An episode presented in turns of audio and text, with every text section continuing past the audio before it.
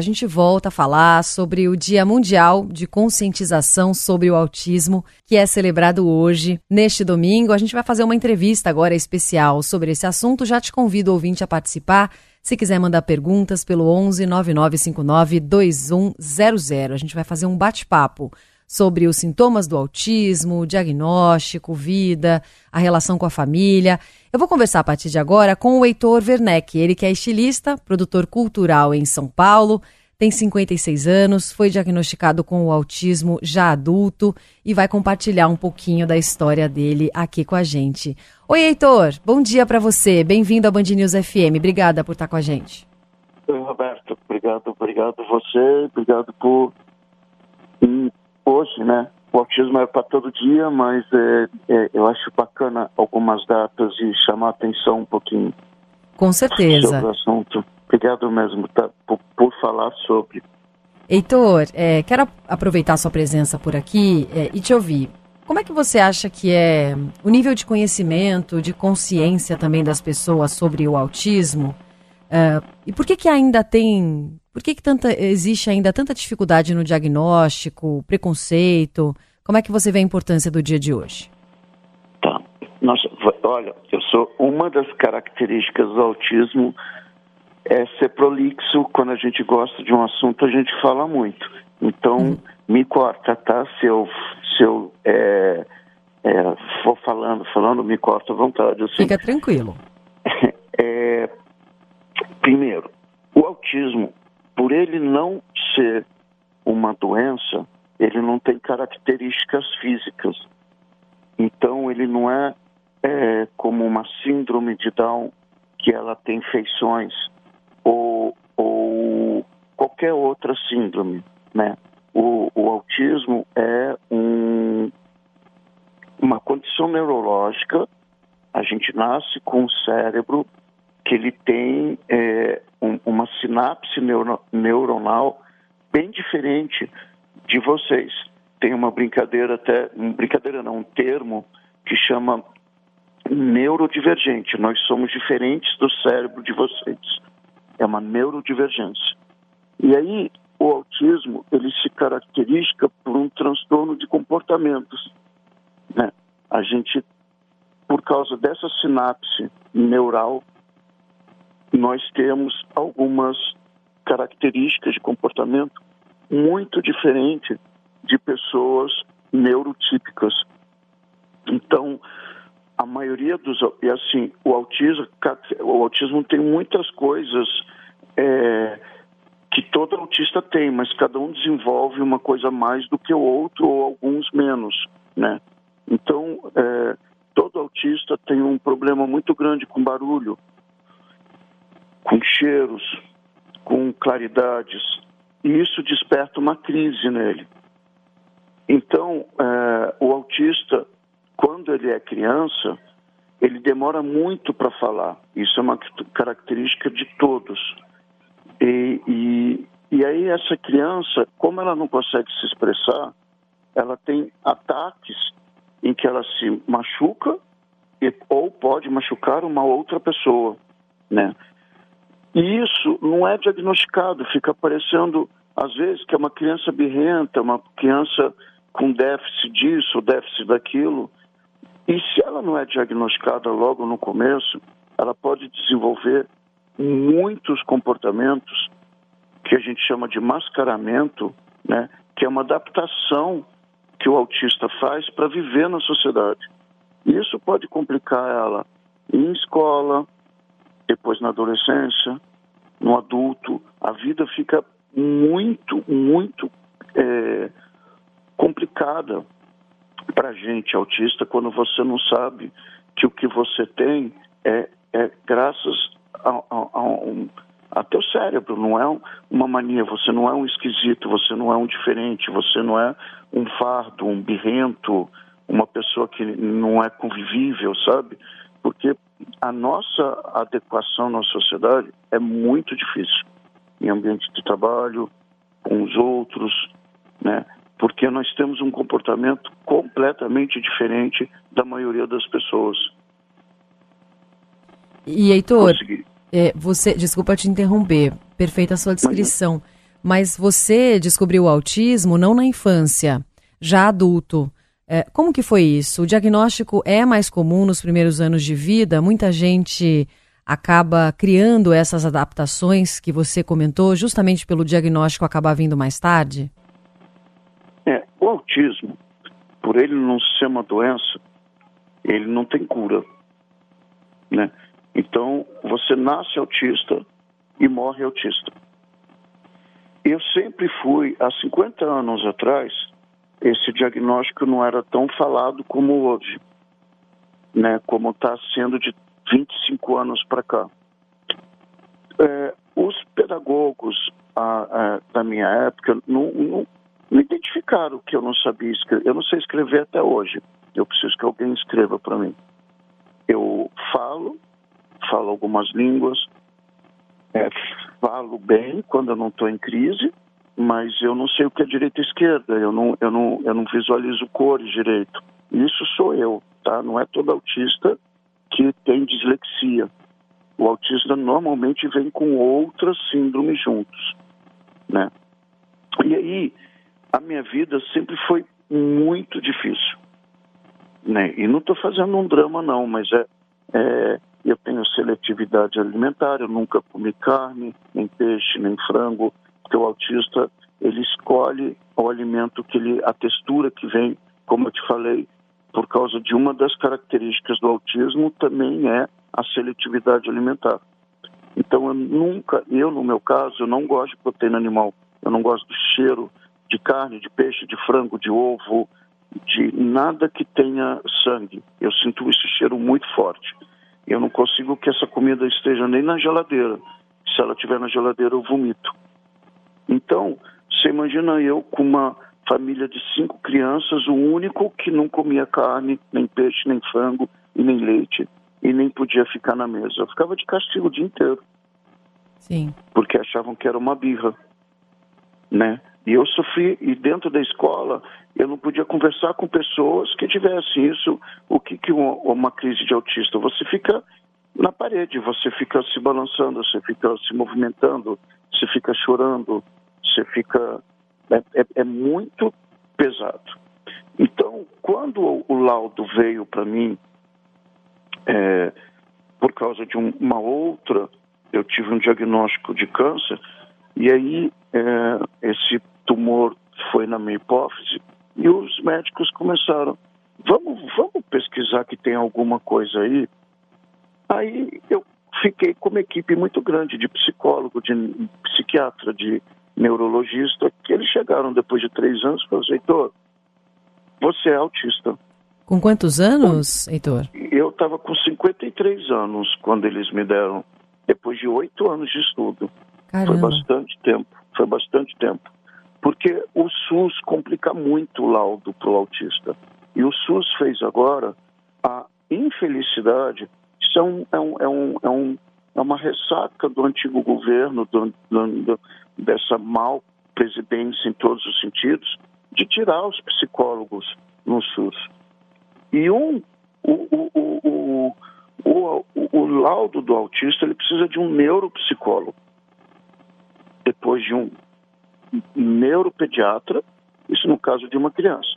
No caso do adulto é um neuropsiquiatra, neuropsicólogo, um psiquiatra, um neurologista.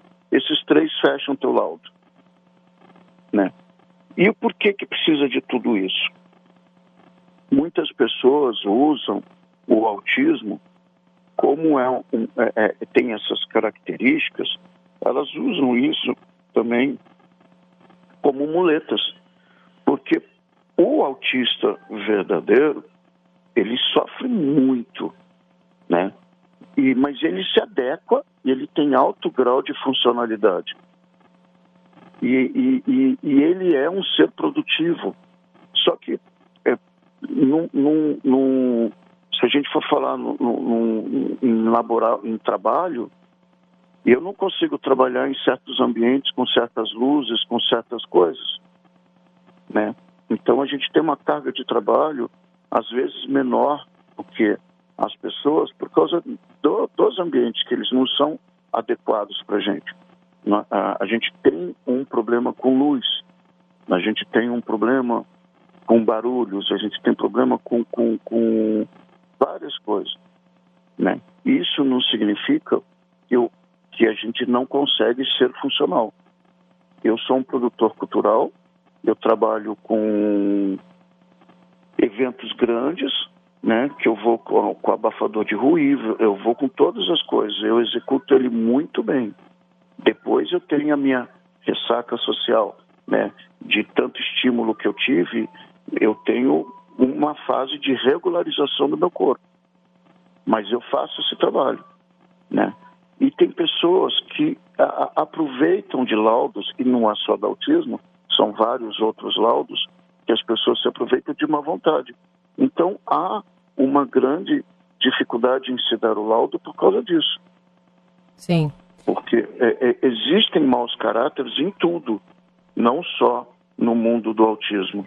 E o autismo é um, uma CID, um laudo bem especial, porque assim a sociedade precisa se adequar a, a, a neurodivergências, a, a, deficiências, né? É, essas deficiências elas, elas são produtivas. Nós passamos um tempo em que houve essa grande maldade de pegar a deficiência e ou matar ou a mãe é, é, não assumir o filho, né, por ser por, por ele não ser produtivo. E é uma mentira, nós somos altamente produtivos, todos os deficientes, tanto os intelectuais quanto os portadores de deficiência física, visual, todos são produtivos, né? O Heitor, o, Oi. Inclusive, a gente está recebendo várias mensagens aqui de ouvintes. A nossa ouvinte Juliana é psicóloga, falou que está acompanhando, achando o seu depoimento maravilhoso, pedindo para a gente incluir conteúdos como esse na programação da semana, para mais pessoas ouvirem. O Kiko tem uma filha com autismo, também está ligado com a gente. Para quem ligou o rádio agora, está chegando na nossa programação nesse momento, a gente está conversando ao vivo com o Heitor Werneck. Ele é estilista e produtor cultural em São Paulo, tem autismo, foi diagnosticado só com 53 anos, hoje tem 56 e trazendo a experiência dele, já que hoje é celebrado o Dia Mundial de Conscientização sobre o Autismo. E falando muito sobre essa dificuldade do diagnóstico, principalmente quando a gente pensa em rede pública, ainda há uma enorme dificuldade num diagnóstico, num diagnóstico que muitas vezes é complexo e envolve sintomas que, por não serem físicos, não são fáceis é, de serem percebidos em muitas famílias. É, Heitor, depois que você teve o diagnóstico com 53 anos, que foi tardio, como é que as terapias mudaram a sua vida? Hoje em dia, você é, resumiu tão bonito que eu fiquei muito emocionado. Obrigado. Você resumiu muito bacana isso. E a gente não pode. Eu só queria dar um adendo. O nosso último presidente ele aconselhou que o tratamento com autismo fosse dado como um choque elétrico na cabeça. Olha o nível de inteligência de uma sociedade com esse tipo de, de, de, de eu não falo de como não é de, de, de, característica neural, né? Olha o que ele ele supôs isso graças a um partido essa portaria foi não caiu, mas não é executada, né? Eu espero muito que essa nova é, é, direção desse país corte isso porque isso é uma ofensa, né? É, só, só como adendo de você falar, como a, a, além da dificuldade, a, a não experiência em, em, em, isso como um tratamento, sabe? É, nós, para mim, esse laudo me tornou, por exemplo, é, hoje em dia eu vejo algumas características que são do autismo e algumas minhas. Eu, eu consigo ontem eu saí para jantar com umas pessoas e teve um aniversário e começaram todo mundo a bater palma. E na hora eu entrei numa crise e comecei a, a, a, vomitar tudo que eu tinha comido. Mas quando começou as palmas eu já fui, eu já levantei na hora porque eu já sabia que isso ia acontecer, né? É, era um, um, um restaurante com muitas pessoas e a mesa da pessoa que estava comemorando o aniversário dela com todo direito, com toda a felicidade do mundo. é, tinham mais de 80 pessoas. Aquilo foi um estímulo muito grande para mim. Se fosse antes eu saber do laudo e que as palmas, porque eu nunca entendi o porquê as palmas me deixavam nervoso, eu ficava me batendo ou ficava me balançando, porque aquilo me deixava muito mal. Hoje em dia eu já entendo. Então, quando eu estou num trabalho, numa palestra, eu vou com abafador de ruídos, porque eu sei que eu vou ter esse sintoma. Eu não fico esperando ele, mas esse sintoma é vai acontecer. Quando eu ando na rua, as motos que se aceleram, esses ônibus, esses caminhões que não há um, um controle do Estado com esses ruídos que fazem mal para qualquer pessoa, não é só para o autista. Fazem mal, inclusive, para os animais, para os pássaros, para os bebês, né? Essas motos com escapamentos muito grandes, esses ônibus com escapamento, sabe?